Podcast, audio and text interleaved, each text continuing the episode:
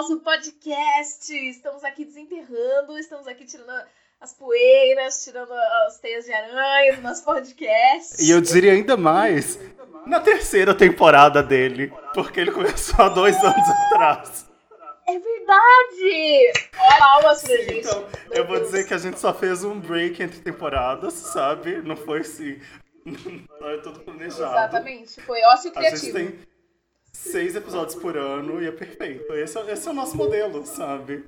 A gente já tinha pensado nisso, né? Assim que a gente começou a estruturar né? todo o podcast, a gente já sabia que ia Isso, lá em 2018 a gente já tinha certeza, sabe? Mas antes de mais nada, oi, meu nome é João, eu sou cientista, mas eu adoro arte. Oi, eu sou a Tiane, eu sou artista, mas eu adoro ciência. E bem-vindo ao De Dentro do Armário. O que não está sendo de dentro do armário. Eu tô um pouco Des- infeliz com isso, quero dizer que, que eu tô um pouco triste, não é? Eu Mas- não vou mentir que também tô um pouco decepcionado com a falta de armário, Pois é. sabe? Porque era um ambiente mais amorzinho, Era aconchegante. sabe? Era aconchegante. Eu achava, achava legal, achava bacana. Agora tem muito espaço aqui, vai ter um monte de reverberação, Sim, sabe? não tá legal, não tá legal, a gente tá distante, tá? João está em Belo Horizonte e eu estou... Eu estou em Belzonte. Eu estou em Curitiba ainda, porque eu sou essa pessoa que Hum, ainda tô... quero voltar pra Curitiba. Tô Volta. planejando aí, daqui a quatro anos. Olha aí, tá, tá, tá aí já, tá aí.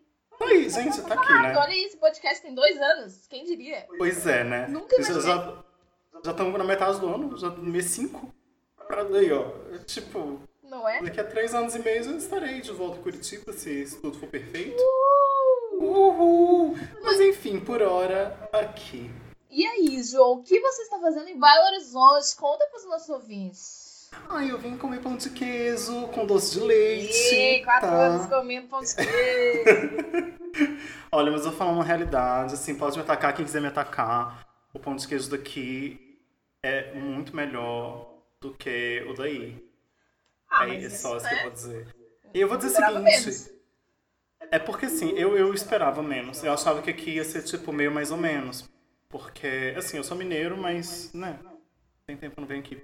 Ah, a questão é o seguinte, tem uns pão de queijo aqui que é tipo um real. E eu pensei, ah, vai ser tipo aqueles pão de queijo falso, né? Que nem os. Curitiba, que é de um real. Mano, é um real e o pão de queijo é um pão de queijo. Sério? Sabe? Bom. Bom. E você compra, tipo, 5 por 3 reais. Eu não sei, tem uma dessas promo... As minhas são promoção, sabe? Uhum. Só que é pão de queijo de verdade. E eu vou falar que isso me, me animou bastante quando eu podia sair de casa. Saudades. Daí todo dia, saudades, né? Todo dia quando eu ia pra universidade, eu passava no, na lo- lojinha de pão de queijo, comprava dois pão de queijo e um leite com Todd, tá? Quente. Que delícia.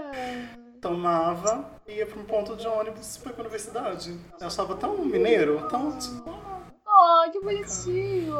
Porque eu ouvi falar que Aham. pão de queijo de Belo Horizonte, inclusive já ouvi coisas sobre Belo Horizonte, do tipo, Belo Horizonte não, não representa Minas Gerais, tá? ah, pode ser. Que, que o pão de queijo de Belo Horizonte não é igual ao pão de queijo de Minas Gerais. Tem uns negócios assim? Ah, mas eu vou dizer o seguinte, tipo, eu sei fazer pão de queijo. Eu nunca fiz pão de queijo pra você, Ti. Eu tô, Que vergonha! eu tô chateadíssima agora. que tá Nossa, que revelando isso. vergonha. Anos de amizade. Eu achei que, sabe, eu era alguém na sua vida. Nossa, meu Deus. que absurdo. Que absurdo de verdade, sabe? Eu adoro fazer pão de queijo. Ah, então, eu aprendi a fazer pão de queijo com, com a minha, minha família, sabe? Com minha tia. Aham. E bem louco, assim, tá ligado? E- olha a história. Eu fui visitar a minha tia, ela mora na Holanda. Daí eu tava fazendo intercâmbio, blá, blá, blá, fui visitar ela. E daí ela decidiu me ensinar a fazer pão de queijo. Ai, que glória! Aham. E daí eu aprendi várias formas de fazer pão de queijo em momentos de desespero. Tipo, na Inglaterra não tem polvilho. Sabe? Isso não é uma coisa que existe lá. E E aí que eu aprendi a fazer pão de queijo com ou maisena, que assim, nojo, mas dá pra fazer. ah, ou fécula de batata. Olha, que tem na Holanda, não é? Que, né? Exato. Mas assim, com polvilho é show. Polvilho doce, polvilho azedo. Isso de foi tipo bola. muito MacGyver, sabe? Me dá um. Me dá dois ovos e um pudim e eu faço, eu faço disso um pão de queijo de alguma forma. Exata, exata, exatamente. Mas aí ela me ensinou vários modos de, tipo, contornar a falta de, de polvilho. Mas não, assim, sei lá. Aqui, Belo Horizonte parece uma grande interior, assim, sabe? Uma cidade interior, só que bem grande. Sério que sabe Sei. isso? Eu fui uma Ah, vez eu pra Belo acho. Horizonte, eu te falei isso já, que achei que eu ia morrer. Ah, não, o centro de Belo Horizonte é assustador assustada. e fedido. Ai, pessoas de Belo Horizonte, me Perdão. odeiem. Desculpa, tá? A gente. Pode me odiar, tá tudo bem. Meu sonho é ser cancelado, eu já falei. Meu sonho é ser relevante o suficiente. Pra ser hater, não é? Eu Pra quero. ter- Alguém exato. escreva lá, nossa, eu vi o podcast de vocês, vocês são ridículos. Ah! Nossa, meu sonho é alguém se manifestar. Outro dia eu tava vendo os, os stats do nosso podcast. Alguém assistiu a gente no Japão. Ai, arigato, muito obrigada. Ai, Eu agora sou uma pessoa que eu assisto anime, tá? Eu sei falar palavras. Ai, eu amo. Finalmente. Nossa, o Matheus fez o trabalho dele, ainda bem. Uma Foi pessoa difícil, por vez. Foi né? difícil, mas ele conseguiu. Ai, mas enfim, eu fico pensando, gente, por que, o que será que essa pessoa decidiu? Tipo, ela tá lá no Japão fazendo nada. E dela disse, hum, vou ver esse podcast aqui, sabe? E não mas deu você não hate. conheceu ninguém no Japão? João já foi no Japão, né, gente? Vou dizer isso pra você. Ah, eu já, mas eu não conheci ninguém lá não, menina. Nossa. Tipo, ah, e as pessoas assim que eu conheci do, do hostel, sabe? E do hotel. Mas não fiquei brother, sabe? Entendi. Provavelmente deve ser tipo amigo de amigo de alguém que mora no Japão, porque tem muito brasileiro lá, sabe? Pode ser. Um rolê Ou desses. stalkeou, sei lá. Ai, um sonho. Ah, Ou a pessoa clicou errado, sabe? A pessoa tava Ou isso outra também. coisa, clicou no nosso e a gente tá aqui, tipo, ah, oh, oh, oh, Japão. famosos. Ex- Exatamente. Ai, mano. Mas enfim, eu acho, tipo, Belo Horizonte. É que eu não sei, tipo, aqui tem muito mercado pequeno, sabe? Uhum. Tipo, mercadinhos, tipo. Sabe? Sei, tipo, mercearia assim. É, sabe? E os supermercados que eu fui aqui, tem assim supermercados bons que é tipo festival, sabe? Aqui chama Verde Mar. Festival é melhor. Assim, eu sempre vou defender Curitiba. Mas Você vai achar melhor. sempre você vai achar ótimo. Que é chiquinho, é bacaninha. E, mas o Verde Mar tem um ponto bom. O ponto bom é, eles têm uma máquina de fazer manteiga de amendoim. Que você coloca amendoim lá Que e sai manteiga de amendoim. Aham. E é barato. Nossa, arrasou. Então tem essa uma, pô. Mas de modo geral, assim, os mercados eu achei tipo, bem mercado pequeno, assim, não vi nenhum mercado gigante. Talvez é porque eu moro no centro também, né? Ah, eu não sei, não sei, me pareceu. Sei lá. Mas Tô aprendendo. o que, que você foi fazer aí, João? Essa que é a Eu questão. falei, eu vim comer pão de queijo, tô brincando. Ridículo. Não, eu vim fazer meu doutorado aqui num laboratório na Universidade Federal de Minas Gerais, na FMG. E eu vim com o objetivo de trabalhar com educação, principalmente educação envolvendo biologia sintética. Aí você pode perguntar, mas o que é biologia sintética? Na verdade, eu ia perguntar o que é educação. Não, realmente, hoje em dia, nesse país que a gente vive, né? Não é, querido? Não é, querido? Mas educação é na questão de ensinar mesmo, sabe? De ensinar, não. Minto. Não tem nada a ver com ensinar, tem a ver com aprender. Olha aí. Que pode parecer a mesma coisa, mas você não precisa alguém te ensinando pra você aprender. Você pode aprender alguma coisa sozinho. Arrepiei. Incrível. Nossa, aleluia, arrepiei. Olha só, meninas. Eu acompanhei muito Big Brother. Rafa Kalimann. Tá, mas tava falando Mas- da sintética. Isso, biologia Biologia sintética, sintética. isso, enfim. E justamente nessa pegada de não necessariamente ensinar, mas aprender, a biologia sintética, o que, que é primeiro, né? Biologia sintética é você criar qualquer nova entidade biológica. O que, que é uma entidade biológica? Exato. uma entidade biológica, é, por exemplo, seria uma sequência de DNA, RNA, uma proteína, uma via metabólica. Ou seja, tipo, todo o processo que acontece dentro de uma célula, né? Ou até mesmo do organismo. ah, criar um- uma célula nova inteira, do zero. ah, um tecido novo. Ou até mesmo um organismo novo. Então você... Uh, Que babado! É, então, tipo, a ideia é e você consegue criar várias dessas coisas. Isso já é realidade, sabe? Não é mais ficção científica. É o que já acontece e já, não só já acontece, como também já tem produtos que usam isso. Ah, mas por que que eu queria aqui especificamente? Porque tem um único laboratório aberto do Brasil. Ah, pronto, mais uma coisa que eu não sei, que é um laboratório aberto, João, pelo amor de Deus. Eu te explico, não tem problema. Laboratório aberto é um lugar onde você, isso, você ouvinte, você Tiane, vocês, todos vocês, podem entrar no laboratório e fazer seus próprios experimentos. Não precisam fazer parte de um grupo de estudo ou nem mesmo estar numa universidade. Que babado! Pois é, eu vim pra cá por causa desse laboratório. Chama Ideia Real. Se vocês quiserem procurar na internet, tem até um sitezinho dele, ideiareal.org. Tem no Instagram, acho que tem no Twitter também. É bem legalzinho. E o Laboratório Aberto do Brasil, até ano passado, né, até eu entrar aqui, era o Ideia Real. E eu falei, meu, eu quero, quero trabalhar com isso, acho legal.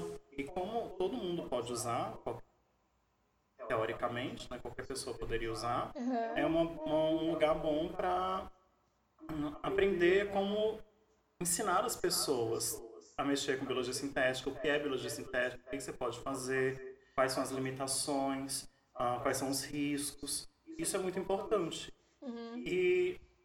Um segundo. Cigarro, né? e como ensinar as pessoas é importante. E um ponto mais específico é que, de modo geral, o que a gente tenta fazer no laboratório aberto é deixar as coisas o mais barato possível. Porque quando a gente pensa no laboratório, pensa, meu, é impossível montar um laboratório. Uhum. Porque é tudo caro. Tipo, pensa no laboratório da sua escola, sabe, do ensino médio. Se pá, tinha um microscópio. Eu não tinha laboratório. Ou isso. sabe? Então, mas dá. O que a gente está querendo fazer é justamente falar, não, qualquer escola pode ter um laboratório que você possa trabalhar com biologia molecular. Não precisa necessariamente. Exato. E essa era a minha ideia. Minha ideia era criar um monte de receitas e tutoriais para as pessoas poderem fazer nos seus laboratórios abertos ou para as pessoas poderem fazer dentro das escolas, sem precisar necessariamente de super recursos caros, de nada muito fora da realidade. Uhum. Uma das coisas que já é feito bastante, não é necessariamente a ver com biologia sintética, mas é extrair DNA de morango. E é uma coisa que super você pode fazer na sua casa, desde que você tenha álcool. E aí? Basicamente. Nossa, que legal! Sério, é. é, sabe? E fazer outras coisas assim, sabe? Um dos projetinhos que eu quero fazer em algum momento da minha vida, não sei se eu no doutorado, é criar vários kitzinhos para, especialmente criança, poder identificar uma célula. Então vamos supor, você leva três pelos. Um é de um gato, um é de um cachorro e um é de um ser humano. Uhum. Mas você não fala pra, pro, pra quem tá lá qual que é do quê. Uhum. Você só vai ter que descobrir sozinho. Uhum. Daí tem várias formas de você analisar um pelo. Só que você só vai dar pra ela a, a raiz do pelo, sabe aquela parte branquinha? Uhum. É só isso que você vai dar. Então ela pode olhar no microscópio, não vai conseguir. Mas aí eu quero criar um kitzinho que você possa fazer a análise genética deles e descobrir, ah, esse é do humano, esse é do gato, esse é do Meu cachorro. Deus, isso é lindo! Por favor, crie isso antes de eu ter filhos. Ah, não, com certeza. Eu não, com certeza absoluta, pode ficar tranquilo. Porque eu achei super legal a ideia e, e dá pra fazer super fácil, sabe? Super, mais ou menos barato, assim, sabe? A ideia essa era a ideia, por isso que eu vim pra cá. Bonitinho, Nossa, né? adorei, não fazia ideia. Muito legal. Pois é, mas não é isso que eu vou fazer.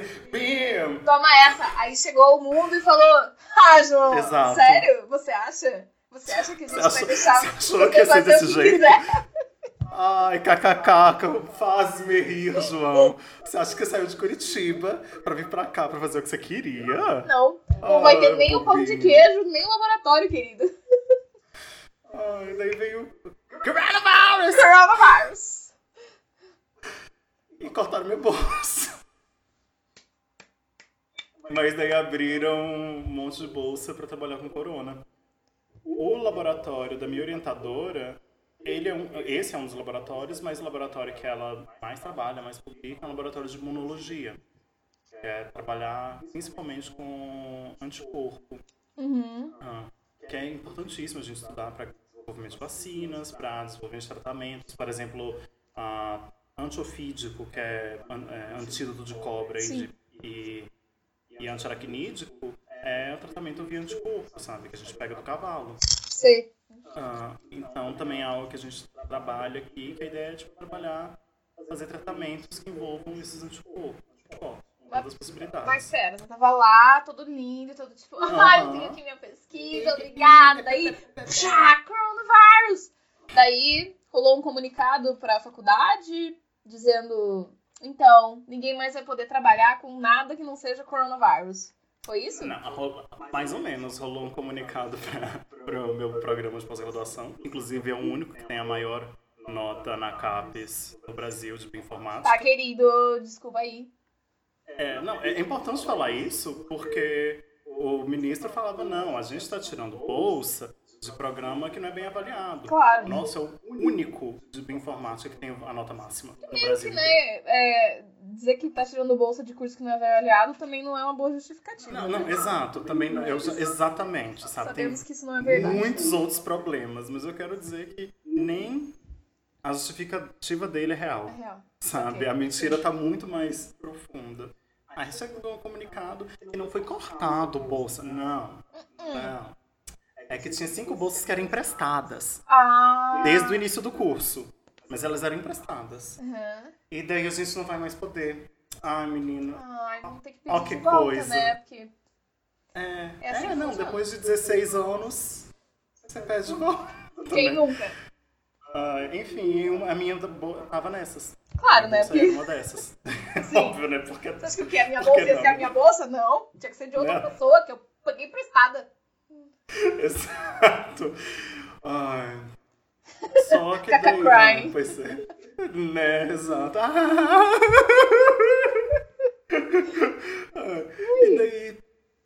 Mas daí abriu uns edital de tipo. Ai, vai ter bolsas para projetos que vão trabalhar com Covid. Ah, entendi. E quando cortaram minha bolsa, eu até consegui tipo, uma possibilidade de receber pelo governo americano, mas trabalhar com pesquisa de, de, de febre amarela e dengue. Uhum. Essa era até uma possibilidade. Ah, e daí eu falei, tá, tudo bem. E daí eu continuaria fazendo o que eu, tô, eu ia fazer, a educação bonitinha, tchuruluruléu, mas ia ter que, tipo, colaborar com esse projeto nos Estados Unidos. Uhum. Eu não ia precisar fisicamente pra lá, não. Ah, mas, ah, mas eu colaboraria e eu receberia por isso. Eu falei, ah, tudo bem, né? Bora estudar. Então, tipo, vou ter que trabalhar um pouquinho mais, mas Ah, gente vai dar boa, né? Uhum. né, vai dar boa. Ah, só que daí, e também ela tinha um problema que ia ter que ser renovada de tempo em tempo, tipo, não era tão estável, sabe? Uhum. Mas aí abriu aqui um projeto, um edital para projetos com Covid-19.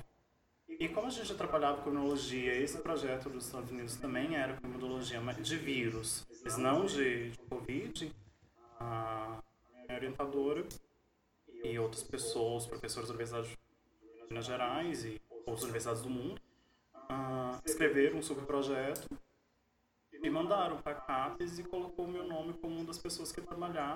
Aí a mesma coisa que eu ia fazer para a galera dos Estados Unidos, tipo, para dengue, eu vou fazer aqui para Covid, dengue, zika e mais Tudo, tudo que aparecer. Se aparecer uma doença nova, eu tudo. pego também, eu Então, estudo, é isso aí. tudo. Exato. Daí eu vou fazer isso.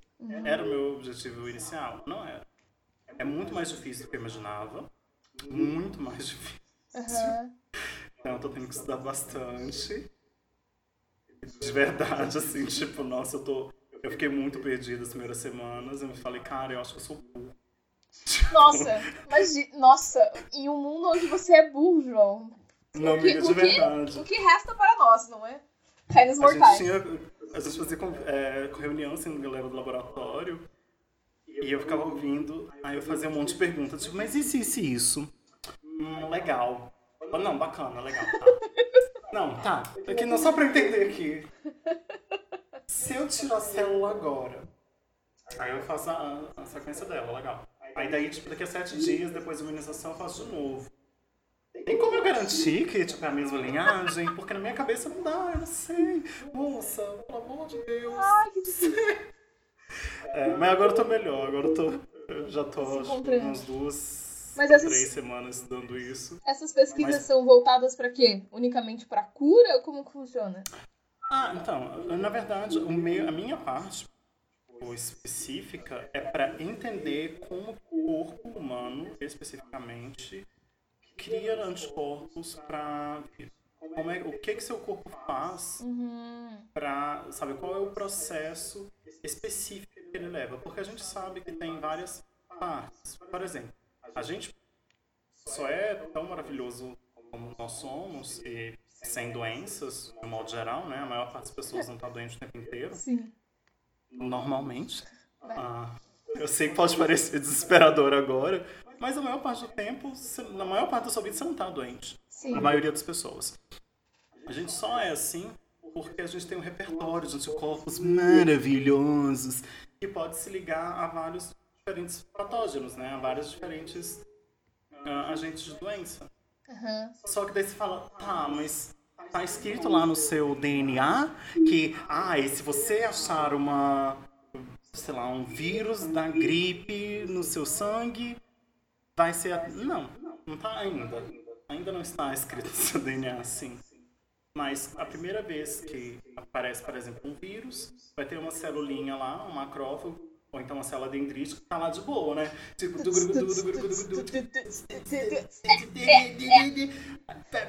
Aí, cara, começou a inflamação, infecção. Nossa, inflama e pá, fica vermelho e fica quente e sangue, turuléu, essas espalha, lá e pegou a célula. Pegou e degradou ela toda. Degradou, degradou, degradou.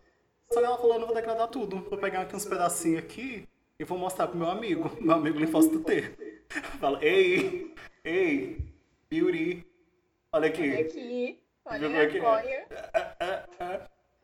E daí ele vai identificar essa estrutura. Quando ela, ela é chamada célula apresentadora de antígeno. Ela apresenta o antígeno. O amigo. Aham, tirou. E daí se conectar, se ligar, ele falou, já sei, já entendi, vou pegar todos que forem assim. Vrau! É, exato. Mas pra ele conseguir reconhecer, tem que acontecer um monte de mutação dentro do seu, ah, do seu DNA, daquela célula. E cria vários diferentes ah, RNAs. Os RNAs, eles são tipo molde para produzir o antígeno. O anticorpo, desculpa. Ele é o molde para produzir o anticorpo. Então tem um monte de mutação. Por que que tem esse monte de mutação? Porque colocou uma mutação, criou um anticorpo, ah, não encaixou. Outra mutação, não encaixou. Outra, não encaixou. Aí, outra mutação, bam! Bam! Encaixou. Encaixou. Pronto, Isso. fechou. Porque daí agora vai começar a produzir um monte disso. Ah, e daí no futuro, esse mesmo vírus fala, cara, eu fui naquela balada ali, massa demais, foi ótimo. Aí entrou lá, Deu ruim. ei, já te vi aqui. Tá, vi aqui, ó, pegou ali a lista de carteirinha, né? Das pessoas que não podem entrar. Falou, hum, Você eu não. até sei o que fazer. Ligou, alô? Uhum, eu tenho um desses aqui, aqui.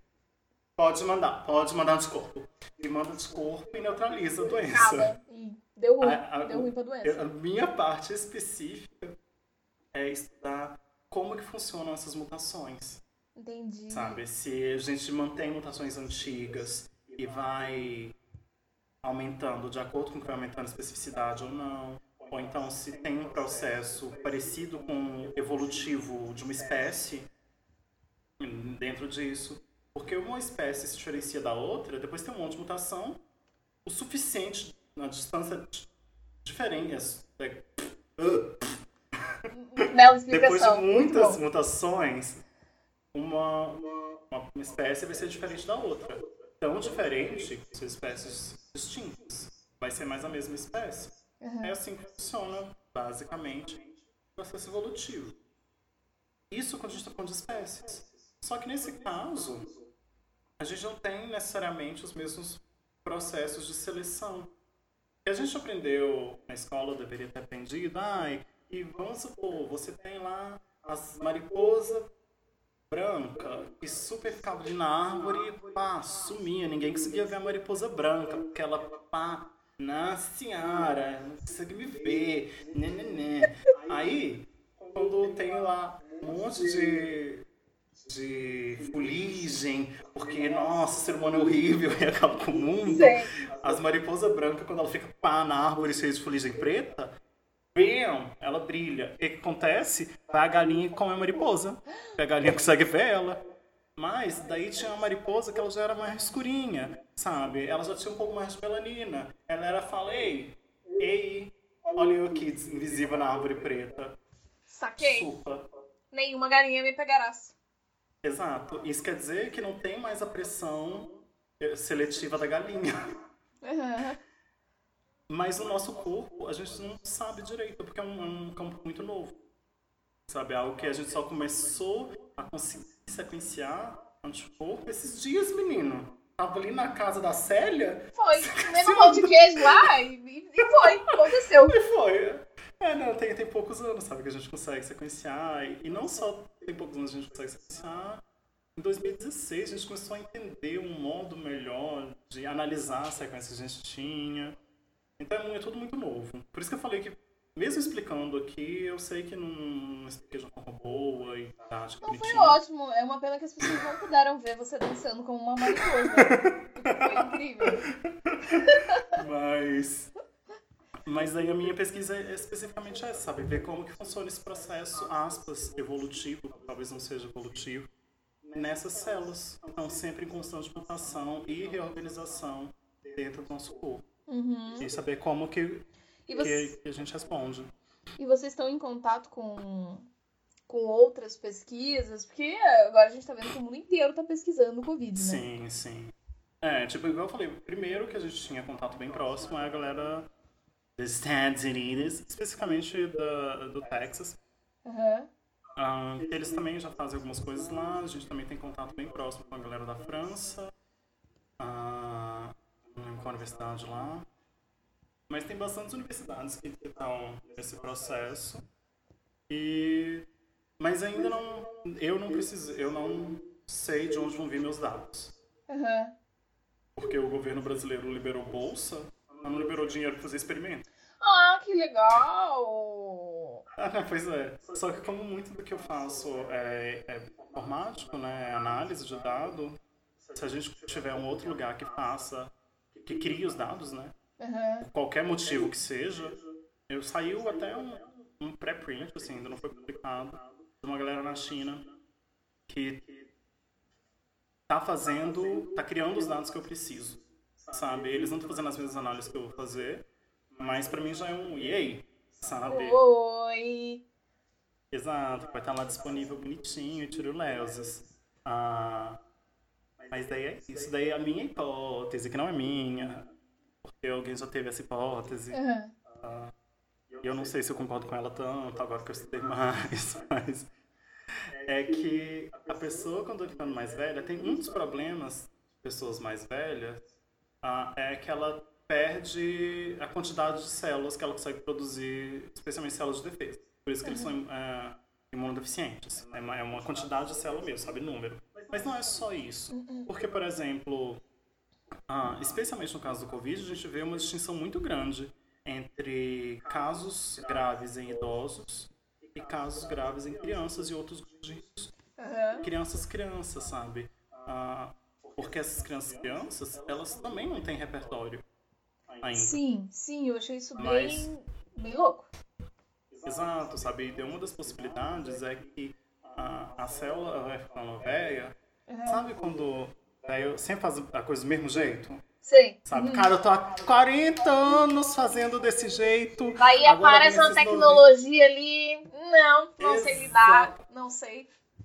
novinhos. Célula velha faz a mesma coisa. Sabe? Tá lá fazendo mesmo do mesmo jeito. Agora a célula jovem, tipo, não é uma. É a cara. Bastantes. Sim. Bastantes células, linhagens de células diferentes, que elas vão se modificando, cada uma. Ah, eu mutei aqui, nossa, eu tô mutando, mutando. Então Sim. você tem muitas mais possibilidades dessa célula criar um anticorpo bom do que aquela, velho, que é tipo é uma célula que já tá fazendo, ó. ver ela se muda, não deu. Não, vai rolar. Esse Covid aí, Ah. pra mim, não vai dar. É muita tecnologia. Exato, exatamente. Que seria mais ou menos. A, a ideia disso veio não do Covid, né? Veio antes. De por que idosos respondiam pior à vacina do que jovens. Ah, sim. Não necessariamente que eles não se tornavam imunes, mas é que demorava mais tempo, por exemplo. Ou então precisava de uma segunda dose. Ah, essa é a hipótese inicial. Eu não sei se eu concordo, Por quê? sabe? Porque, porque eu não acho que tenha necessariamente a ver com a idade.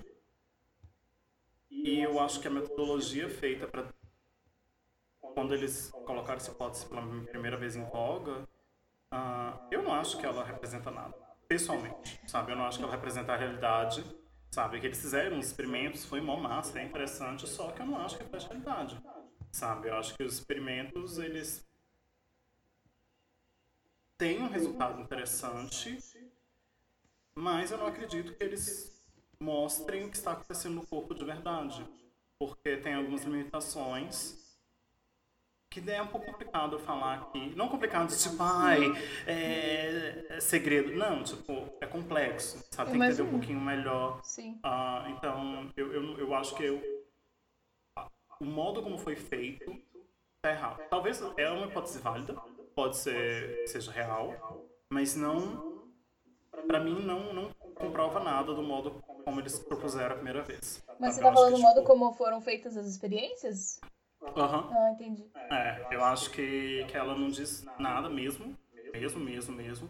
Pra mim, ela, ela diz o seguinte, se uma pessoa tem contato com uma doença crônica, o, uma doença que dura a vida inteira, né? O corpo dela vai reagir dessa forma, principalmente. Muito mais isso do que se a pessoa é velha. Entendi, entendi. Até porque se a pessoa é mais idosa, ela tem mais chance de ter contato com doença crônica. Por exemplo, herpes. É uma doença crônica, Uhum. sabe? Então seu corpo vai estar o tempo inteiro produzindo anticorpo. Aí quando você vai analisar anticorpo, você vê que tem um monte de anticorpo para herpes. Que são que é normal. É o que você espera. Sim, Afinal de contas, seu corpo tem que garantir que não... Enfim. entendi. Mas Essa vezes também. Você- Eu, eu tenho que estudar mais também. Eu tô, novamente, tô aprendendo. Sim. Talvez eu esteja falando uma grande merda, uma grande besteira. Quem nunca? Não é? Inclusive tá na moda isso. Inclusive, né? Pois é. Enfim. Mas você tem alguma teoria?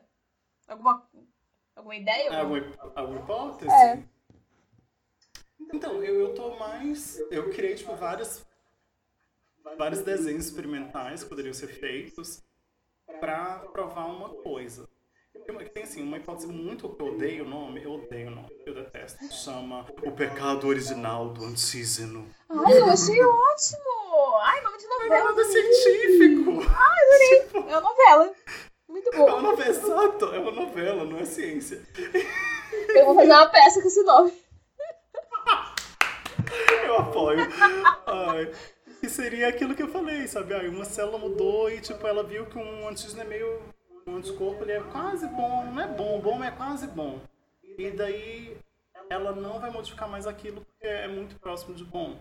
E isso quer dizer que daí pra frente, ah, outros vírus que são parecidos com esse, ou outras bactérias, outros patógenos, qualquer coisa que seja, não vão ter uma resposta tão boa quanto uma célula que não teve nenhuma modificação, sabe? A pessoa, ela não fica viciada. Uhum. Mas eu também tenho aquele mesmo problema que eu falei de que eu não acho que eles... Eu acho não. Ah, eu não acho. Eu ia falar que eles não provaram, mas eu posso também estar falando bosta. Mas eu não acho que eles não provaram isso de uma forma satisfatória. E eu, eu pensei em vários desenhos experimentais para provar que isso acontece de verdade. Uhum. Mas eu não vou fazer no meu doutorado, tá amarrado. Porque. Ah, é que assim, eu não gosto de trabalhar com animal, pessoalmente. Sim. Sabe, eu acho. Eu, eu trabalhei já, né? Mas eu não, não gosto. E quando eu trabalhei, e se eu for trabalhar de novo, eu quero ver todo o processo. Eu quero saber o que eu tô fazendo. E principalmente pelo fato de que quando não precisa ser usado, não precisa. Mas nesse caso, é muito difícil não usar animais. Ah, Que a outra opção seria humanos. sei. Porque a gente não consegue, fazer, não consegue fazer um modelo experimental não animal de uma coisa que a gente não tem ideia de como acontece. tipo, nenhuma ideia mesmo, sabe? Que não é testar uma droga, por exemplo. Sim. Porque testar uma droga, você pode testar em células específicas. Não, nesse caso, não, a gente precisa do ambiente inteiro para saber o que está acontecendo naquele ambiente sem que não teste. Enfim. Mas o que eu mais pensei foi nisso, e menos uma hipótese de como as coisas acontecem. Uhum. Porque eu ainda tô muito. Tem muita coisa. Muitas informações. Não sei o que pensar. Eu imagino. É, então. Então, tá, tá igual eu falei, pra mim tá sendo. Tá sendo complicado, assim, porque é uma área completamente diferente da minha. Antes eu estudava parasita. Fala, ai, meu, parasita, imuno, igual, né? N- Não. Porque um, você estuda o isso, sabe? Uhum. Você estuda o. Eu, por exemplo, trabalhava, eu estudava ah, ou plasmodium, né, que é da malária, ou o tropanossoma, que é da Chagas. Estudava ele, você não estudava a doença. A Uhum. doença pra mim era só, tipo, parte do ciclo de vida deles. Mas não importava. O que me importava tanto é que né, na minha dissertação eu falo que, meu, eu acho que. Eu acho que a preparação do coração é sangrar, querida. É pro estômago, porque tem vários mamíferos que, que pegam cruz e. Enfim, que não tem nada a ver necessariamente com esse humano. Sabe? Em nenhum momento eu precisei não, em um momento, um pouquinho sim, mas não precisei me aprofundar pra saber. Porque, porra, um bicho que infecta praticamente todos os mamíferos. Eu não vou ganhar muita coisa estudando só o sistema imune de um humano. Ah, né? Vocês têm Uhum. todos os outros mamíferos. Sim. Então era meu, meu foco. Agora não, agora é tipo, é afundar dentro do sistema imune humano. Especificamente células dos Ah, mentira, os linfócitos, linfócitos B. Uhum. que pra mim tá sendo um processo, tipo, a primeira coisa que eu tive que fazer é reestudar coisa que eu vi na graduação, sabe? Tipo, pegar e, vamos lá, abrir o livro de imunologia básica, o livro teórico, porque assim, o prático custava 400 reais. Esse ano eu já, eu já precisei de três livros que custavam mais de 300 reais. Ah, E eu não pirateei, porque eu sou contra. arrasou, muito bom. Tá. Muito bom. Dá, dá aquela vontade, dá. Não, Porque não é? nunca. Não, eu jamais. Se você perguntar, João, algum dia eu falo não. Não, eu também isso. nunca. Eu também nunca. Uh-uh. Exatamente. Então, tipo assim, eu, eu consegui os livros de forma legal Aham. através de contatos com pessoas que existem. Ah, enfim, Pessoas que existem. existem de verdade. Ah, mas enfim, eu, eu peguei tipo, um livro de. E é que eu queria um livro de imunologia mais, mais novo. Aham. Porque eu, eu usei, na, meu, eu me formei em 2014, 2015, em 5 anos. Eu fiz imuno em 2012. Tipo, tem 8 anos isso. E em 2012 eu usava o livro de 2007. Nossa. Então, então eu queria uma coisa, tipo, ainda é o mesmo livro, muita coisa não mudou, afinal de contas, a gente. Mas as coisas que mudaram, eles normalmente são atualizadas, né? E daí eu achei um livro de 2018. E eu li ele de forma legalizada. Nunca, nunca, nunca. E foi isso, peguei imunologia básica. Percussores, medula óssea. A medula óssea, ela cria células mieloides e linfóides. E Mas isso vai bastante sabe? pra área da medicina, né? Vai bastante para a medicina. aham. E, igual eu falei, pra mim tá sendo bem novo, sabe? Porque eu sabia bastante geral disso. Eu tinha muito mais conhecimento da área de biologia molecular, evolução, que me interessava mais, sabe? Até um pouco de parasitologia, mas mais evolução e principalmente bio- biologia molecular. E agora tem bastante biologia molecular como ferramenta para entender algo da imunologia. Então, pra mim tá sendo sendo difícil compreender tudo, sabe? Mas eu tô aprendendo. Tô aprendendo, tá? Tô estudando bastante. Quatro anos, né? Tamo aí. É, quatro, exato, né? Então, mas assim, até o final do ano eu vou ter que estar, tipo assim, imunóloga. H no final. Arrasou! E o que, que você acha dessas teorias aí de vacinas? Vai demorar. Não tem como. Sabe? Não tem como. Não, não, e eu não digo que não tem como de tipo. Ah, a gente não consegue fazer, não. Já tem, sei lá, uns 50 vacinas prontas, mas tem que testar para primeiro, assim, já pularam um monte de passo. Sabe? Coisa que normalmente demora 5, 6 anos, fizeram em um mês. Meu Deus. Mas fala, nossa, como as pessoas eram preguiçosas, né? Uhum. assim, você... Só que não é isso. É que, tipo assim, o primeiro ponto de uma vacina é você garantir que ela é segura. Mas pra você garantir, antes de você garantir que ela é segura, ela tem que fazer algum sentido, né? Tipo, você não vai pegar, ai, sei lá, colocar aí papelão, um pouquinho aqui de... 20 gramas de açúcar, 200 Exato, exatamente. de água com gás. coloca ali um boldo e pronto, joga na pessoa, mesmo. Então antes você tem que ver se ela é minimamente eficaz. Que foi os primeiros processos que estavam saindo. Tipo, você testa em, ah, in vitro. Vai testar. Às vezes, antes disso, você testa, vamos supor, se a vacina liga com o patógeno, com, com o vírus. Uhum. Você coloca lá os dois, vê se liga, ligou. Ai, que bom, olha que bacana, ligou, reconheceu, ótimo. Então, um ponto, um ponto pra gente. Ah, e antes disso mesmo, antes de fazer a vacina, você vê, hum, será que o nosso corpo seria capaz de reconhecer isso? Aí você faz tudo isso computacionalmente, blá, blá, uh, foi capaz, publica, ótimo, liga, é capaz de ligar? É, ligou, perfeito, vamos testar em células de verdade agora. Cria lá a sua célula, joga lá e fala, olha menina, não é que a célula reconheceu? Uh, Que bacana. sorte. Agora, né, ex- exato, né, tipo, porque muitas vezes dá errado. Eu tipo, imagino. É normal. Eu imagino. Muitas vezes, a maioria das vezes não dá certo. Sim. Por isso que a gente precisa testar. E daí, depois disso, você vai testar em animais. Aí, primeiro a gente já testa em ratos. Fala, ai, coitado dos ratos. É, coitado dos ratos, sim, tem muito o que fazer. Ah, ah, e a gente pode modificar o rato geneticamente para ter uma resposta mais parecida com a nossa. Então, Nossa. sim, sim, tem, tem muito disso, sim. Ah, de como ele vai responder. Você pode colocar uma linhagem de genes no rato, que normalmente não teria, mas que a gente tem para ver se ele modifica também. Coisas assim, sabe? Mas ele é um rato normal daí? Ou ele tem algum Ele é tipo um de rato problema? normal. Se ele não rato, fosse. ele. Se ele não morresse antes, provavelmente com esses testes todos, ele viveria vida normal de rato. Uma vida normal de rato. Ah, entendi. Daí a gente testa, aí vê se o rato não morre, né? Primeiro, antes de mais nada, vê se é seguro. Foi importante essa Meu, parte. hein? Colocou lá, o rato não morreu, show de meu. Show de bola. E, tam- e também, e também vê os, os efeitos colaterais, né? Porque às vezes o rato não morre, mas ele para de respirar. Ou então ele Opa. cria uma doença autoimune, sabe? Ele começa... Então você vê, analisa. Analisou, ótimo. Meu, os, os, os efeitos colaterais que ele tem é tipo, ah, um pouquinho de febre no segundo dia depois da vacina e alguma dificuldade respiratória no terceiro dia. E é isso, acabou. Meu, normal, normal. Afinal de contas, você tá colocando uma coisa no corpo pra ele criar uma, uma, uma inflamação.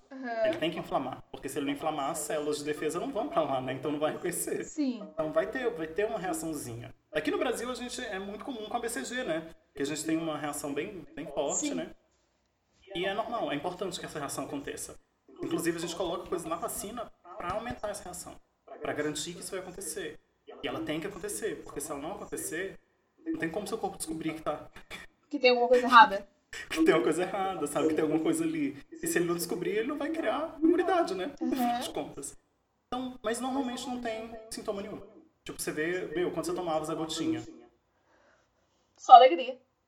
Saudades. Exato, sabe? Saudades. Você não, você não tem sintoma nenhum, nenhum mesmo, sabe? É a maior parte das vezes. Mas você vai lá, ou não tem sintoma nenhum, ou tem algum sintoma que você espera, show de bola. Agora vem a parte cruel. Que você vai imunizar o rato, e daí, ah, 7, 14, 28 e 100 dias depois, você vai desafiar ele. Você vai marcar um duelo Yu-Gi-Oh! Yu-Gi-Oh! Meu Deus, coitadinho. Você vai desafiar ele como? Vou desafiar você. Você te... Você te... Seek for your life. Exatamente. Você coloca dois ratos. Você vai pegar o vírus inicial, que você fez a vacina para, e colocar no rato. Tipo, pra ver se o corpo Ah, dele entendi. Se o corpo vai reagir. vai reagir, se a vacina funcionou. Isso tudo foi pro lado. Tipo, Que, em que parte tá, então? então, a gente pulou tudo isso. Ah, o que foi feito é, fe- fez a parte profissional. Eu fiquei imaginando os ratinhos nas gaiolinhas. Ai, que lindo. Estamos salvos. Só hora de chegar. Vai chegar essa hora. Ai, gente, que horror. Ah, normalmente, às vezes a gente estuda, também faz esse teste em outros animais depois ainda. Sabe, tipo um macaco, um chimpanzé, bonobo, Uhum. rezos, pra ver a reação também. Mas então, tudo isso foi pulado. A gente foi direto pra. fez a parte computacional, pra ver blá blá blá. Fez a parte com células também, que tem resultado rápido. E daí a gente vai testar direto com o humano.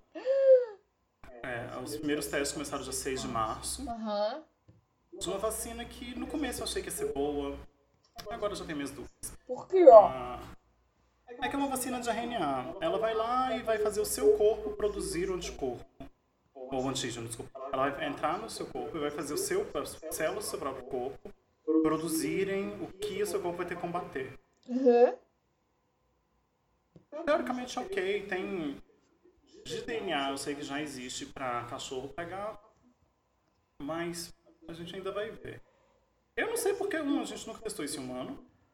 Assim, a gente já testou a possibilidade pra ver se é seguro antes. E aparentemente é seguro. Mas não tem nenhuma vacina que siga esse processo no mundo para humanos. E eu não sei se Aliás, não só eu, ninguém sabe se vai funcionar, né? Mas a princípio pode ser que funcione. Essa começou a ser testada dia 6 de março, lá nos Estados Unidos. Tem uma outra vacina sendo testada na Inglaterra, em Oxford, né, pela University of Oxford, ah, em que eles. É uma vacina mais tradicional. Eles pegam o capsídeo de um vírus, eu não lembro qual é o vírus, tipo a parte de fora de um vírus, né? Tipo a roupinha Ah, do vírus Uhum. ah, coloca nessa uma- um pedaço de coronavirus ah, e dá para pessoa. Que é mais, é, mais, é mais comum. E você sabe o que tá tipo, acontecendo com as pessoas que já, tes- já testaram? Ainda não saiu nenhum resultado. Ainda não, não- não publicaram. ah, mas a gente está esperando. Até porque, assim, eles começaram dia 6 de março. Então, o primeiro testes que eles poderiam ter feito, depois, vamos supor que dia 6 eles testaram em 30 pessoas. Então, dia 13 eles teriam os primeiros resultados. Daí, dia 1, 2 de abril, eles seriam os segundo. E até eles escreverem, publicarem, fazerem análise de todos os dados, também vai mais pelo, pelo menos uns 15 dias. Mas é que pensa que é mu- muita coisa, sabe? Normalmente demora muito mais tempo, né? Normalmente as pessoas não fazem isso, tipo, em dois meses. Como eu falei, já, já pularam cinco anos. Né? Tipo, ah, então, deve sair os resultados agora no final de maio, até metade. A gente tá metade do mês final, talvez junho. Ah, então tem essas duas vacinas. A de Oxford provavelmente vai ter a gente vai ter alguma, algum resultado minimamente positivo, porque é um, um modo tradicional que a gente sabe que funciona. Só que a gente já viu que não é tão bom, por exemplo, a gripe, sabe? Não é nossa, não é a melhor coisa do mundo. Funciona, tá certo. Mas podia ser melhor. Ah, e a gente não pode ah, desafiar humanos, né? Pode ficar enfiando vírus nas pessoas. E essa seria a próxima fase. A primeira fase é para a mesma coisa do rato. Não é para ver se funciona ou não.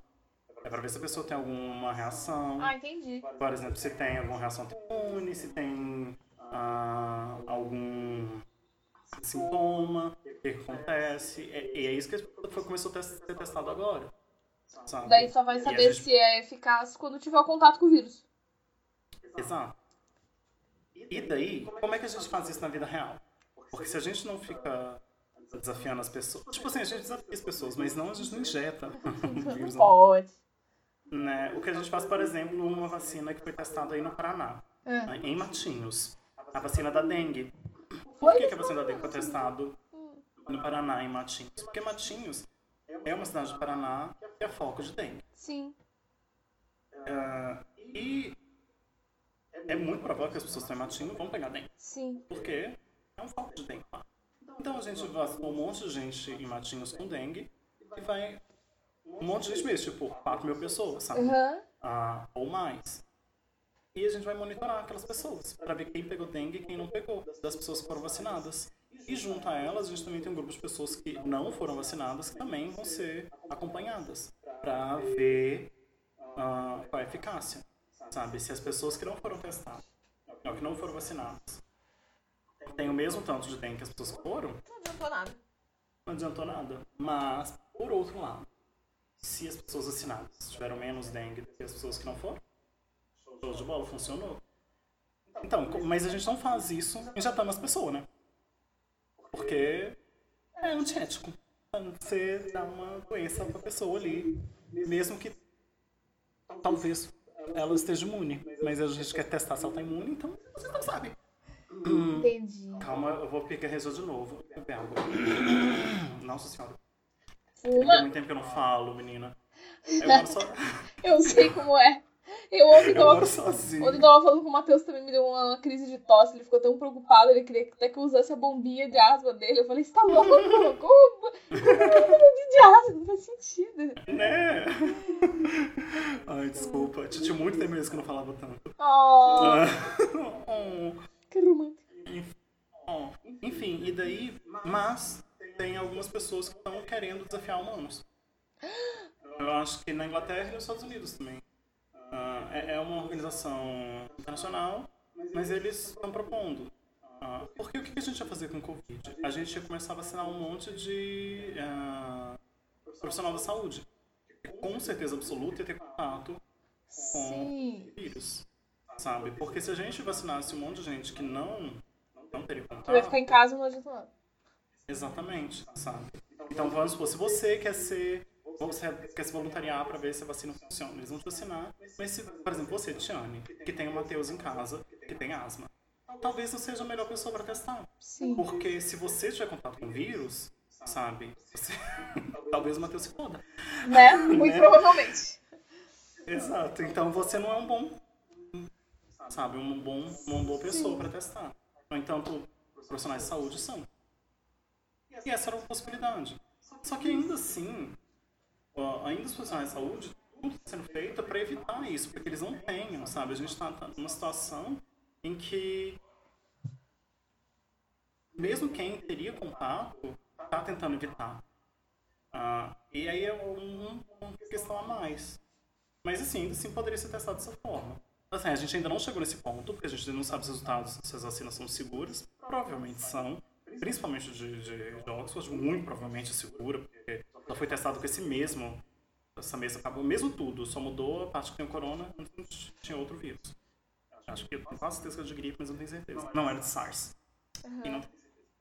Ah, e a ideia é pegar essas pessoas, colocar elas tipo num resort, sabe? Tipo num, num lugar fechado. E deixar elas lá durante tipo 30 dias, vacinar e desafiar elas. Entendi. E acompanhar elas. Por que, que elas têm que estar isoladas? Porque quando você desafiar elas, elas podem transmitir. Sim, lógico. Então você não pode soltar elas pro, pro mundo. Tipo. ah, daí. E nesse lugar, nesse resort, nessa situação, você teria pessoas acompanhando a saúde, né? é Importantíssimo, né? Sim. Das pessoas, mas também o experimento, para ver se é. Se vai ser. se vai funcionar ou não. Mas isso não é uma coisa provada, não é uma certeza. É uma, é uma proposta. A proposta foi feita, acho que em três semanas.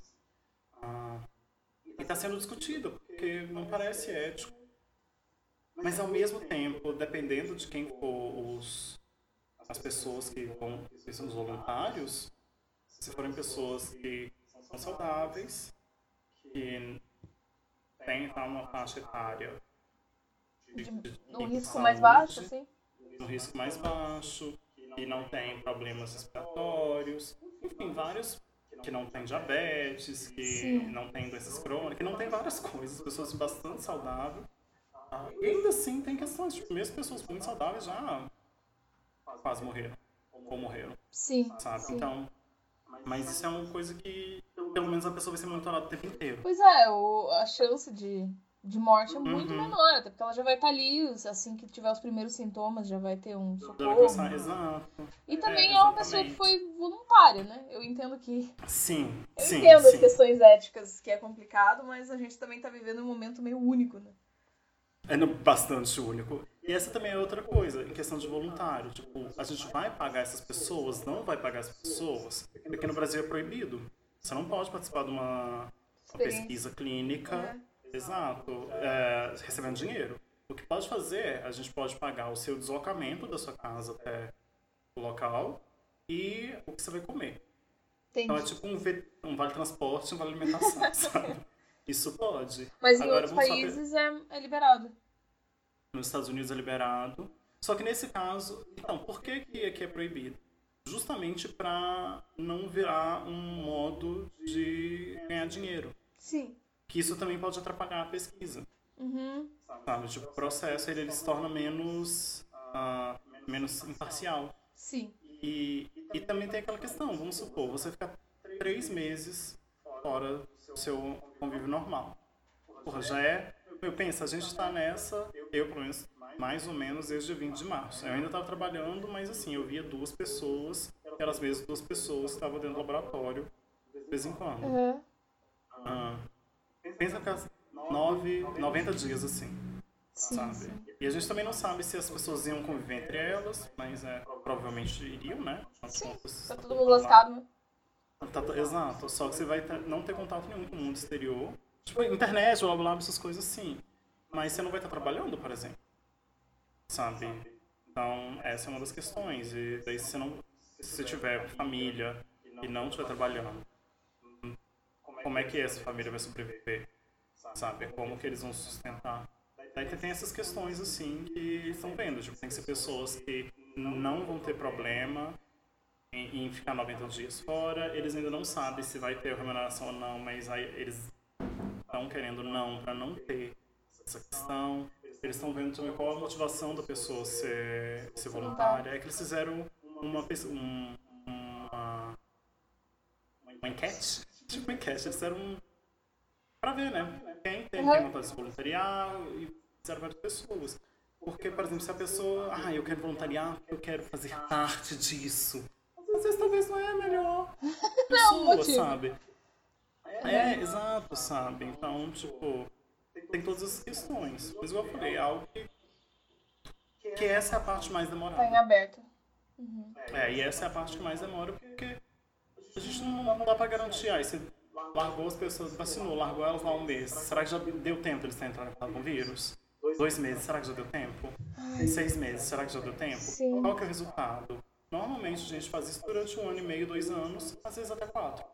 Caramba. Ah, e não só isso, todas as vacinas que existem, elas sempre vão estar em etapa de teste, mesmo as que a gente já usa, porque a gente vai ter esses resultados, sabe? A gente vai ter os dados das pessoas que sempre são, estão sendo ah, atualizados. Até porque pode existir uma variação do vírus, uma variação por região, esse tipo de Pode. coisa.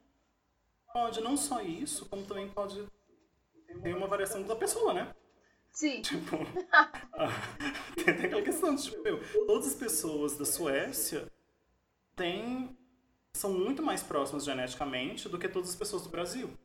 Sim. Sabe, se você pegar duas pessoas de lugares distintos, por exemplo, da Suécia, que é um país pequeno em relação ao Brasil, Sim. e tem uma população muito mais homogênea. Provavelmente eles são muito mais próximos do que você pegar duas pessoas aleatórias no Brasil. Sabe, em país que é dois pontos do Brasil. Então, pode ser uma variação tanto no, no parasita, por enquanto não tem, mas pode haver. Ah, e também como pode ter uma alteração de pai. Tá, a gente testou tudo isso na Inglaterra e, nossa, deu ótimo. Super certo, Deu né? ótimo. A gente pensou, e todo mundo era descendente de irlandês, assim. Todo mundo, nossa, mas sim. Uhum. deu. Ia funcionar na Tiane, que é ruiva, que é descendente de irlandesa, sabe? Aham. Talvez. Mas não sei se pra mim ia funcionar, sabe? Sim. Então também tem essa- essas duas questões. E cada, cada corpo pode ter. Não, não é nossa, uma grande mudança, assim, mas é algo que acontece, sabe? É algo que cada vacina, teoricamente, é melhor que seja feito por região, mas tem vacinas que são mais gerais, generalizadas. A vacina da poliomielite, por exemplo, que é a do Zé Gotinha lá, tem. É geral, É sabe? O mesmo. Zé Gotinha que a gente tomava era a gotinha do México, sabe? Uhum. E, então, essa questão da vacina, o tempo que demora não é porque as pessoas são preguiçosas, não é que eles não querem cortar, tipo, não, nossa, deixa testar em todo mundo. Cara, adianta testar em todo mundo ser horrível, sabe? Sim. Adianta testar em todo mundo e a vacina causar muito mais problema do que, que é o caso da, de um remédio aí. Que eu não vou falar o nome. Opa! Polêmicas! Não é nada polêmico.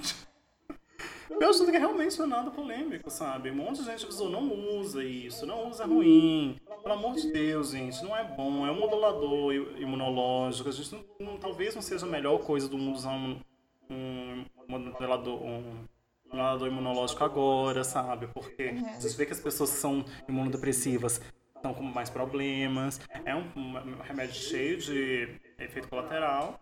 E aí, semana passada, ou essa semana, um estudo feito, acho que com 1.400 pessoas.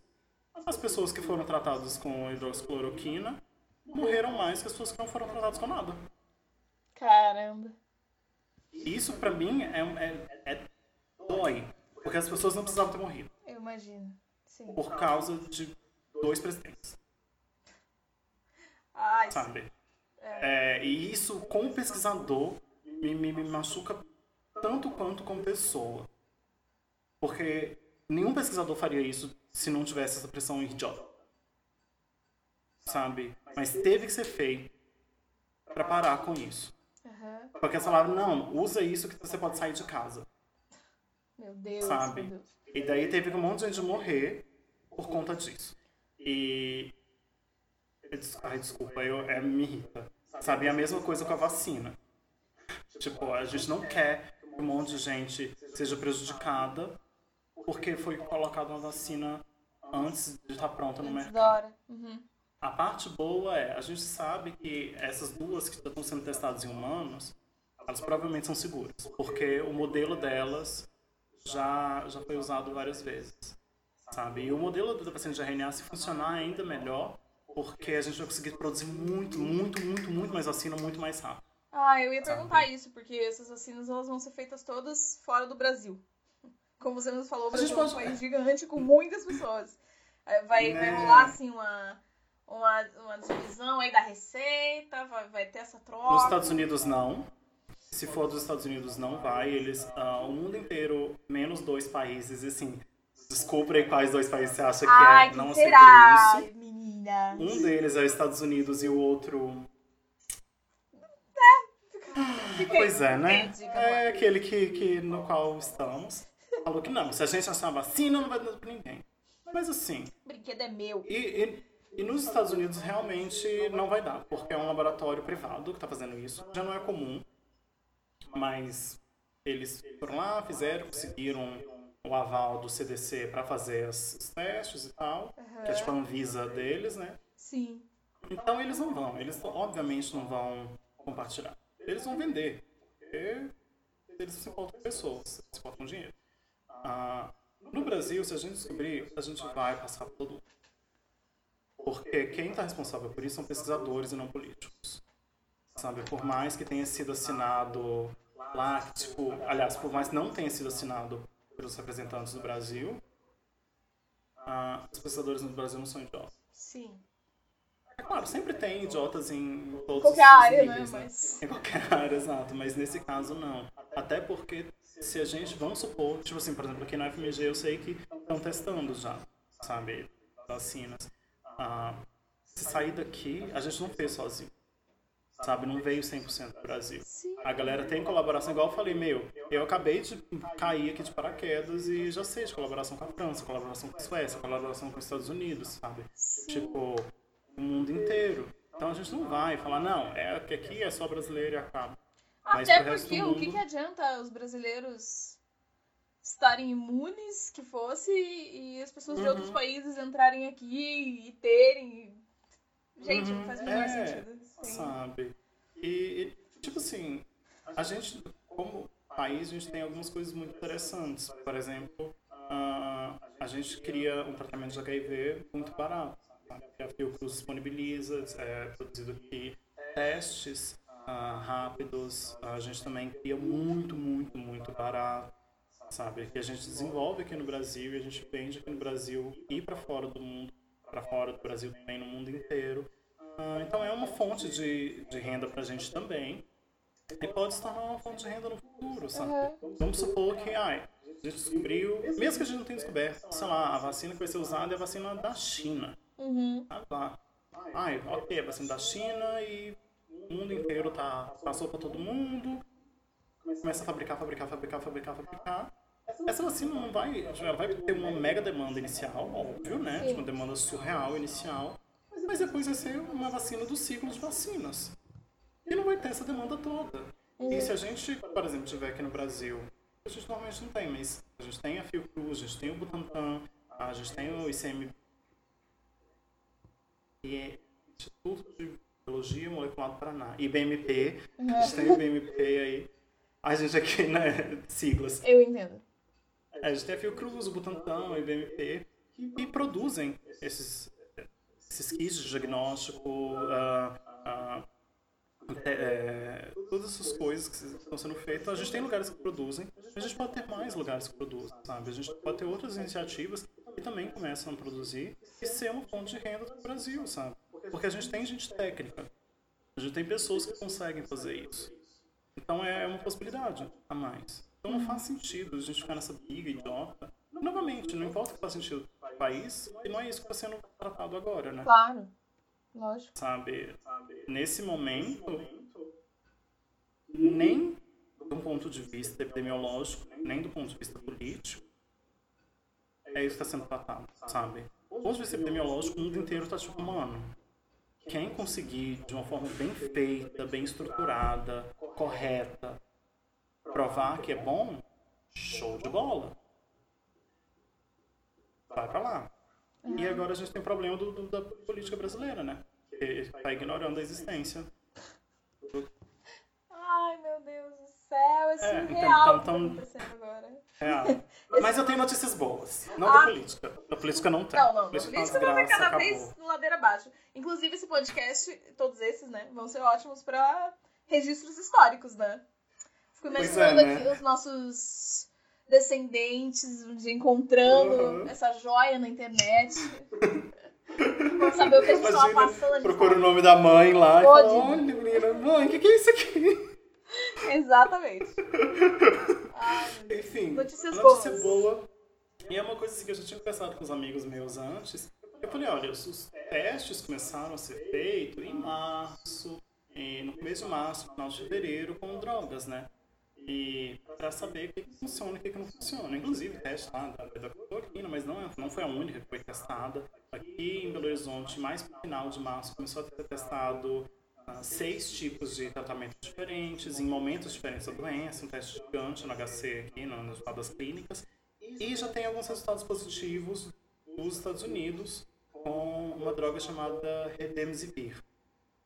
E ela... Mas, gente, olha aí uma coisa que a Anvisa fez de boa, é, que ela tornou... é, Quando tem algum murmurinho de uma droga que parece boa, aconteceu isso, a Anvisa ela tornou necessária a prescrição para poder comprar, para não acontecer que nem com a cloroquina. Entendi. Que todo mundo comprou do nada. E daí as pessoas que tinham lupus não tinham mais como comprar. uhum. Porque, né, as pessoas precisam usar. Ah, malária também, mas já não... não tá. Não é da moda mais. já não é, né? Mas daí o Redemsivir, ele resu- mostrou um resultado positivo. Eu vou falar qual que o resultado, você vai falar, meu Deus do céu, João, foda-se. Porque é o seguinte, ah, com o uso dessa droga, em vez da pessoa ficar 17 dias no hospital, ela só fica 13. Fala, nossa, uau, curado, né? Não, tipo, obviamente não é, não é que nem antibiótico, sabe? Que antibiótico você tá com a dorzinha de garganta, Nossa, é uma beleza, eu adoro. azitromicina, aham. Eu adoro antibiótico. Dor três dias, acabou. Show de bola. Óbvio, não, não, provavelmente não vai existir essa droga. Porque a doença é muito complexa, ela é complicada. Sim. É muito mais complicada do que a gente imaginava inicialmente. Entendo. Ah, o que é uma bosta. Mas, provavelmente uma droga não vai resolver tudo. Porque ela tem, a doença tem estágios diferentes e tratamentos diferentes. Mas, o maior problema nesse instante é o sistema de saúde não consegue tratar todo mundo ao mesmo tempo. Então, se você tinha uma, um leito ocupado por 17 dias, isso muda para 13, você tem 4 dias de vantagem de leito É para cada pessoa. Sabe? Então, você já diminui bastante a quantidade de tempo que as pessoas vão passar, pra passar lá. Uhum. Sabe? Isso é, isso é muito bom, é muito bom mesmo. Curou, não curou, mas assim, é uma ajuda. Já é alguma legal. coisa. Não, já é alguma coisa. E a gente só sabe disso porque teve os estudos bem feitos lá atrás. Não é tão lá atrás, assim, dois meses atrás, mas. Não é? Né? Mas foram estudos bem feitos, feitos bonitinho, criando protocolos para serem utilizados. E a gente vai ver mais desses protocolos no passado tempo. Eu, pessoalmente, assim, é um chute. Eu tô inventando, assim, da minha cabeça. Eu tô tirando, assim, da cabeça. Tô inventando.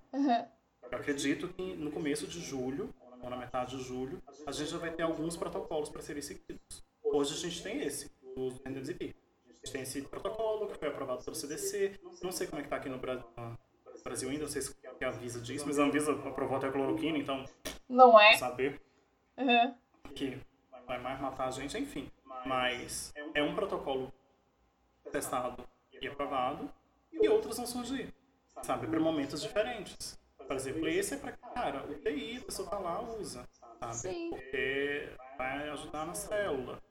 Agora você, para o que a gente tinha lá do, do tratamento com plasma. Uma grande besteira. Funciona, funciona. Não, não que é uma grande besteira que não funciona. Mas é que, mano, pensa que pra cada pessoa que tem a doença, vai ter que ter outra pessoa que já teve e pegar o sangue daquela pessoa. Nossa. Uma, fa- fa- fa- fazenda de, de, de sangue dos outros. É verdade? Entendeu? Gente, a Tipo, é precisa de arrumar doador de sangue agora, que qualquer um pode doar, imagina. Quando só, só É, quem pegou a sabe? doença pode, você já tá reduzindo. É, é, entendeu? Tipo, é. Pegou e curou. Sabe? Tipo, é todo o processo, assim. Tem mais isso. Tipo, funciona, funciona. Claro que funciona, mas não é prático, sabe? Mas, por exemplo, esse tratamento do plasma é bom pro começo, no começo da doença. Sabe, meu, você teve contato, por exemplo, naquele teste que a gente faria das pessoas lá da, do, Que vão ficar confinados e tal. que vão ficar confinadas. Seria bom ter um monte de plasma, assim, com anticorpo, para poder ah, colocar, para evitar que entre nas células da pessoa e a doença aumente. Então você vai ter momentos, por exemplo, do plasma seria bom no começo da infecção. Já quando você tem uma forma mais sistêmica, redesivir. E no meio do caminho outros tratamentos vão surgir. Então eu acredito que em julho a gente já vai ter um, um bom de tratamentos, porque começaram a fazer os, os testes em março. Entendi. Então, março começou os testes, agora em, maio a gente tem alguns resultados. Teve mais teste em abril, porque o resto do mundo começou a ver mais a doença, vai ter mais resultado em junho. E maio o mundo todo já está com a doença, né? Ah, então você já tem bastante teste sendo feito. Provavelmente no final de junho você já vai ter bastante resultado. E quando que a gente vai Mas- poder voltar a sair de casa, João? É isso que eu quero saber? Amiga, essa é uma pergunta aí ótima, né? Eu não sei, não sei, tenho a menor ideia. Especialmente aqui no Brasil, sabe? Que... Não, aqui a gente tá fudido, né? Aqui vai ser o último país a sair. Poder voltar a sair de casa. Porque você vê, por exemplo, na Itália a galera já tá saindo. Na China a galera já tá saindo. Ah, em Wuhan teve mais casos agora, né? É. Que foi onde começou. Teve tipo cinco casos. Pode parecer pouco, mas é o suficiente, sabe? Ué, a gente começou assim, não foi? Ex- Exato, sabe? Então, lá teve cinco novos casos, então a galera já tá, já tá ficando tipo, opa, opa. Meu Ah. Deus do céu. Que Mas beleza. daí você tem que ver um momento quando começa a decair os números. E não é o que está acontecendo aqui. Aqui os números ainda estão aumentando. Enquanto estiver aumentando, Fudeu. não tem como, sabe? Não tem como. Entendi. E tá aumentando mais, tipo, tá quase dobrando, sabe? Você vê, ah, sei lá, você pegar sete dias atrás, eu acho que a gente tinha, sei lá, 400 mortes por dia. Hoje, foi, ontem foi tipo 880. Sim, sim. sabe? Por 800 pessoas morrendo, sabe? Por dia, Sim. sabe? É tipo, É isso que a gente tá falando. aumentar. A gente tá falando das pessoas que morreram, não nas contaminadas, né? Que a gente tava comentando agora sobre o leito de UTI, Uhum. enfim. Daqui a Exato. pouco algumas. é, é, Acho que isso ainda não está acontecendo no Brasil, não sei. Mas acho que daqui a pouco as pessoas vão morrer por não ter vaga. por não- exato, exatamente, sabe? Já tem gente morrendo por não ter vaga, já, já acontece. Em alguns estados está acontecendo já, né? Uhum. Por exemplo, aqui em Belo Horizonte, a galera vem se tratar aqui, sabe? O prefeito de Belo Horizonte estava puto, porque dos casos graves aqui de Belo Horizonte, eu acho que cinco ou seis não são daqui. São, tipo, pessoas que moram, têm a residência no Espírito Santo ou no, em São Paulo, no Rio de Janeiro, e vieram pra cá pra se tratar. Que lá não tem. Porque, exato. E daí ele tá um pouco puto, não que as pessoas estão vindo aqui, tipo, ele falou, não, a gente não vai negar tratamento pra ninguém. Tipo, obviamente, né? Tipo, não, você não mora aqui. Não vai, não vai tratar, né?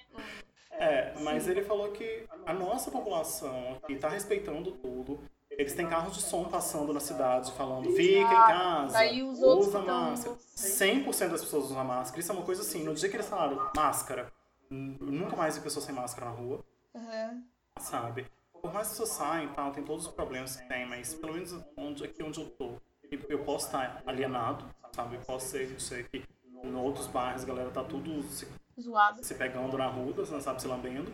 Mas aqui no centro as pessoas estão usando máscara, sabe? Todo mundo. Entendi. Sabe? Pra entrar no mercado, passa o gel na mão, todo mundo tem que mostrar a mãozinha. Alguns mercados tipo Carrefour tá vendo se a pessoa tem febre.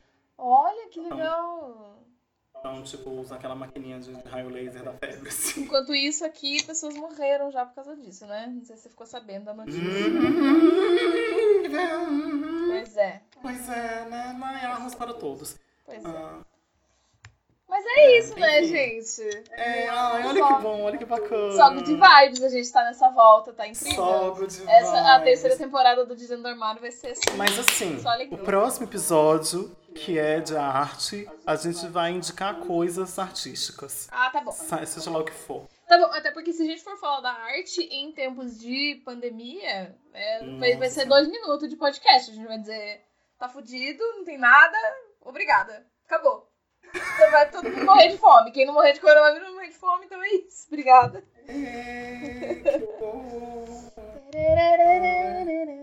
Mas eu vou pensar em, em tópicos, em tópicos um pouco mais, mais animados pra quem tá em casa curtindo essa pandemia gostosa. E... Exato, exatamente. Não, mas tem coisas que a gente pode fazer relacionado, não necessariamente com corona, mas com pandemia, de, de aprendizado legal, sabe? Que eu acho que dá pra falar, assim, sabe? Ciência do que a galera acreditava no passado.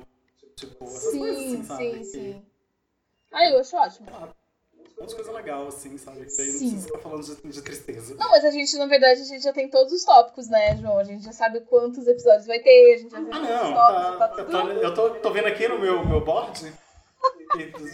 A gente já tem gravado. tudo preparado, queridos. Então, olha, a todos os nossos ouvintes que estavam loucos, querendo a nossa volta. tipo, ai, cadê vocês? Cadê vocês? Se preparem, estamos com uma programação bombástica para o seu, para o seu isolamento social. Enfim, tem algo que queres dizer, Tiane? Então é isso aí, gente. Infelizmente o negócio foi um pouco, um pouco para baixo, talvez, não sei. Apesar de que existem coisas de esperança aí nas suas falas científicas, Sim. né? Então é isso, é o que é. Aqui é a verdade, né? A gente trabalha com realidade, Aqui eu tô falando que é da, da verdade, querida. tá? É isso. Você quer falar alguma coisa? Ah, eu quero falar pra me seguirem no Twitter. Eu sempre falo, nunca ninguém me seguiu, mas vou continuar falando. É João321, J-O-321. Me segue lá no Twitter, gente. Eu tenho 90 seguidores. Eu sou quase uma pessoa que tem 100. E a gente tem também o quê? Um Instagram de dentro do armário, Ah, é podcast, verdade. não é? Uma coisa assim? De dentro do armário pode. Pode. De- Olha, gostei. Achei sensual. De dentro do armário pode. Segue a gente, haters, manda mensagem pra gente que a gente também gosta. E... Sim. Beijo, gente! Tchau, tchau. Tchau.